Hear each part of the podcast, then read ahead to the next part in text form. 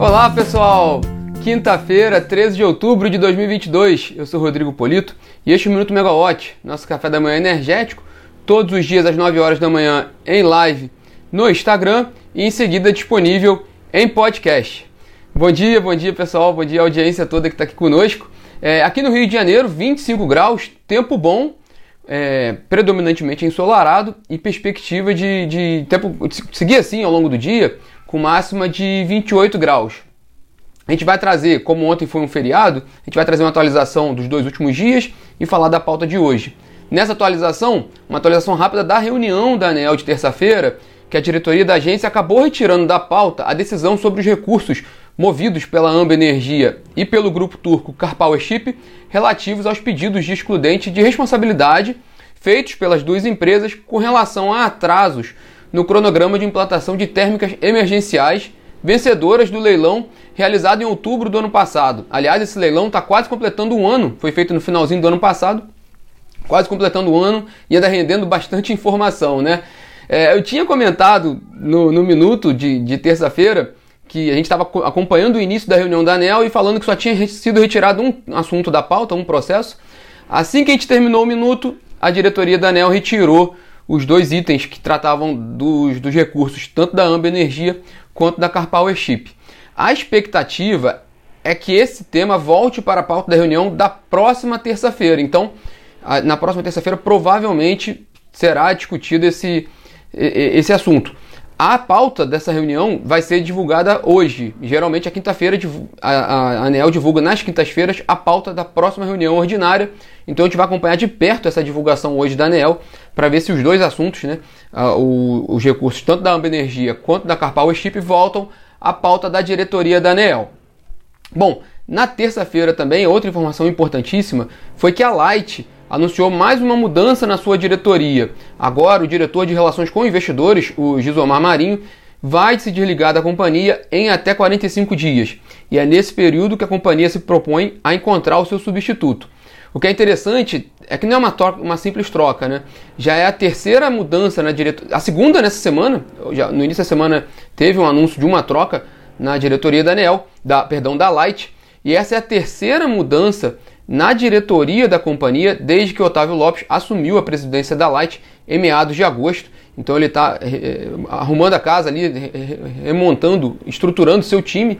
Então foi a terceira diretoria que, que terá mudança na Light. A Light ela fechou a terça-feira com ações em queda de 3,61% na B3 e agora pela manhã ela informou que o fundo de investimentos verde reduziu sua participação, a gestora verde de 5,09% para 4,95% no capital da Light, saindo então um investidor de peso retirando um pouco seu, sua posição na Light, reduzindo um pouco sua participação nesse movimento de reestruturação da companhia, que vale a pena também acompanhar bem de perto. E ontem o ministro da Economia, Paulo Guedes, cumpriu a agenda em Washington, nos Estados Unidos, onde ele participou de eventos sobre a agenda econômica brasileira e perspectivas de investimentos e compareceu ao encontro de ministros do, ministros do G20. Mas enquanto isso, o mercado brasileiro está em busca mesmo de informações sobre como o Ministério de Minas e Energia vai alcançar a meta de redução de 10% das tarifas de energia anunciada na semana passada pelo ministro Adolfo Saxida, em entrevista à Voz do Brasil. Bom, vários caminhos têm sido traçados, isso, isso tem dominado muitas discussões nos fóruns informais do setor elétrico, mas um dos caminhos levantados seria por meio da renovação das concessões. Então, as concessões de geração que estão próximas do encerramento poderiam servir como uma, uma, uma, oportunidade para o governo obter uma redução tarifária da ordem de 10%, como o ministro gostaria. Vale só destacar que o governo precisa ser muito cauteloso nesse, nesse caminho, porque, primeiro, para não causar instabilidade é, regulatória e aí desestimular o mercado, e segundo, para de fato ele mesmo ter sucesso. Porque se a gente fizer uma comparação rápida com a medida provisória 579, aquela medida provisória polêmica em 2012, que, tinha a proposta de renovação antecipada e onerosa das concessões, em que o mercado foi praticamente quase unânime de que a proposta não era interessante para as empresas, quem garantiu o sucesso, o sucesso entre aspas, para o governo daquela medida provisória, daquela política, foi a Eletrobras, que era a principal interessada, tinha o maior número de usinas ali em jogo na renovação das concessões, mas ela aceitou termos que, em geral, um, uma empresa privada não aceitaria.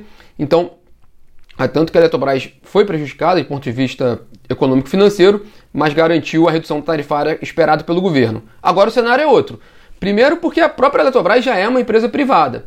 Mas segundo, porque as usinas que estão mais próximas do fim de concessão também são de empresas privadas. Por exemplo, um dos casos é o da Engie, que tem um, um grupo de usinas previstas para terem a concessão encerrada é, nessa década ainda. Mas é uma empresa privada, então o governo vai ter que ser cauteloso e vai ter que negociar mais para, para conseguir uma, uma, um, um, sucesso numa renovação de concessão em relação ao que foi proposto na medida provisória 579 de 2012. Bom, saindo de energia e indo para petróleo, o destaque é uma reportagem do Estadão de hoje sobre o plano estratégico da Petrobras 2023 e 2027. Bom, anualmente a Petrobras divulga seu plano estratégico para os próximos quatro anos, eh, geralmente nessa época do ano, em novembro, assim, no finalzinho do ano, e a, a, o Estadão traz informações ali sobre o que pode vir nesse novo plano, com alguns destaques. Claro que a Petrobras vai continuar priorizando investimentos no pré-sal, mas tem novos, novos destaques, como investimentos mais robustos na margem equatorial, que é uma área de nova fronteira que a Petrobras tem buscado investir, explorar no Amapá, no Rio Grande do Norte, muito que tem uma geologia, acredita-se, muito semelhante, semelhante ao, ao da Guiana, onde, tá, onde estão sendo feitas grandes descobertas uma área que está sendo bem explorada pela Exxon e outras companhias, mas a Petrobras tem olhado para a margem equatorial brasileira, também modernização de seu parque de refino e possivelmente investimentos em energia limpa. Então, é, seriam três destaques ali do que pode vir nesse plano estratégico da Petrobras. Também é fato de questão de acompanhar esse processo e também ver qual vai ser a repercussão dessa reportagem do Estadão hoje no mercado com relação a esses primeiros sinais ali do que pode vir no plano estratégico da Petrobras.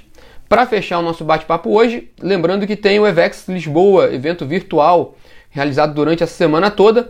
Hoje tem debate sobre os desafios do mercado de carbono.